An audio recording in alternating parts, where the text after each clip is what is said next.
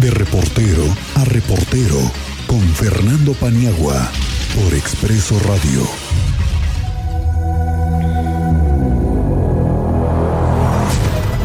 Maestro Fernando Paniagua, ¿cómo estás? Buenas tardes. Miguel Ángel Cristian eh, al auditorio, buenas tardes. Maestro, buena tarde. Oye, maestro Paniagua, estábamos platicando que de las pocas cosas que hizo bien el exalcalde que tuvo a bien dar esta gratuidad, trabajar por ella, es un mérito, ¿eh? Al final, pocos le reconocemos a ese señor, pero al final ese exalcalde dejó en Querétaro una gratuidad que es de 30 minutos, pero debería ser casi hasta de dos horas, ¿no? Cuéntanos de eso. Sí, Miguel, mira, eh, el regla estamos hablando del reglamento de estacionamientos y servicios de recepción y depósitos de vehículos del municipio de Querétaro. Sí. Que fue aprobado, como bien lo dices, en septiembre de 2017 en la administración del polémico uh, Marcos Aguilar, hoy vocero del, eh, CEN, del PAN, y que provocó en ese momento, como prácticamente todas las acciones de esa administración, un sinnúmero de quejas, reveses e incluso llegaron al juicio de amparo algunos. Estamos hablando de 14 juicios de amparo que terminaron tramitándose a partir de la aprobación de este reglamento nuevo. En 2018, decíamos, ya algunas eh, de las plazas públicas, plazas comerciales, interpusieron y obtuvieron al menos 14 amparos para cobrar el uso de estacionamientos sin dar la gratuidad que otorgaba este reglamento. Luego, ya algunos años después, con Luis Nava en la oficina del Centro Cívico eh, de Querétaro y con Apolinar Casillas en la Secretaría de Gobierno, cuando ya había diálogo y eh, acercamiento con diferentes sectores y no se imponían las cosas solamente por eh, la voluntad de una sola persona, se lograron acuerdos con prácticamente todos los estacionamientos de centros comerciales y se empezaron a otorgar las dos horas gratuitas del estacionamiento. Se ha hablado mucho ahí en, el programa, hemos estado escuchando cómo la gente lo menciona, tú lo has destacado, pero bueno, ¿qué dice el reglamento, Miguel? Eh, estamos hablando del artículo 32 eh, de ese reglamento que mm, dice textual, en los estacionamientos de, de cobro vinculado a establecimientos comerciales o de servicios, se otorgará como mínimo dos horas de gratuidad a los clientes.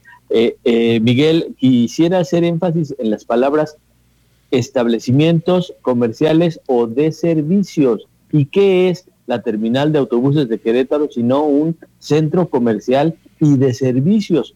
Bueno, hasta un mercado tienen en su interior, abandonado y sin usar, pero ahí hay un mercado. Es cierto. Tienen tiendas, de, tienen tiendas donde se vende eh, y bueno, todos los eh, servicios, todas las eh, empresas de transporte de pasajeros que están asentadas ahí brindan el servicio de transporte de pasajeros. Entonces, es necesario, es clarísimo, Miguel Cristian Auditorio, que estamos ante el supuesto que marca el artículo 32 del reglamento de estacionamientos y servicios de recepción y depósito de vehículos en el, en el municipio. Pero más aún, Miguel, el segundo párrafo de ese artículo dice que el beneficio señalado, es decir, las dos horas de gratuidad, se otorgarán a los clientes en el momento del consumo en el establecimiento comercial y de servicios por medio de un sello en el boleto de estacionamiento u otorgándose un pase para los estacionamientos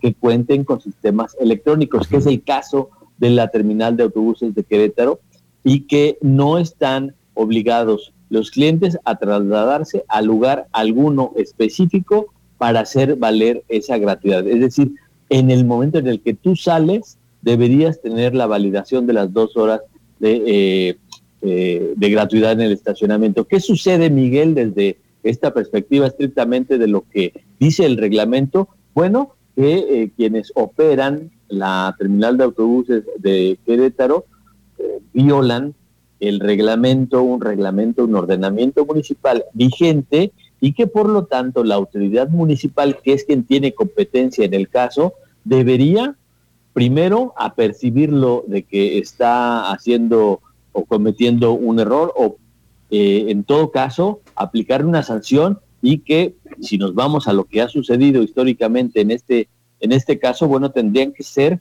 la clausura del lugar, Miguel.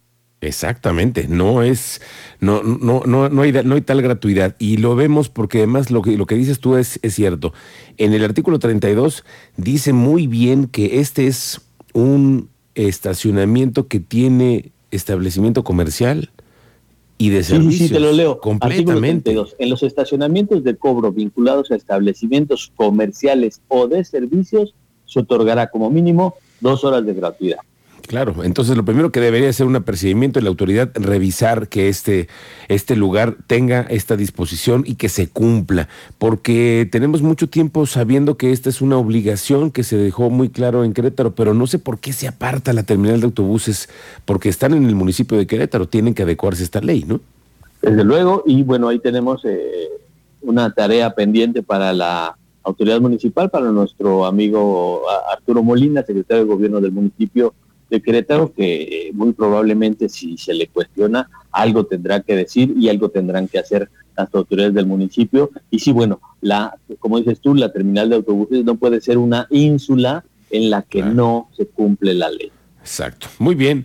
Fernando Paniagua, qué bueno que lo hemos aclarado para tenerlo muy claro con el artículo 32 de este reglamento de estacionamientos y servicio de recepción y depósito de vehículos. Lo tenemos claro todos nos podríamos defender con ese argumento de que la ley dice que tú me tienes que respetar dos horas y en la terminal de autobuses de Querétaro no te permiten ni un minuto. Esto es una violación a la ley y lo tenemos clarísimo.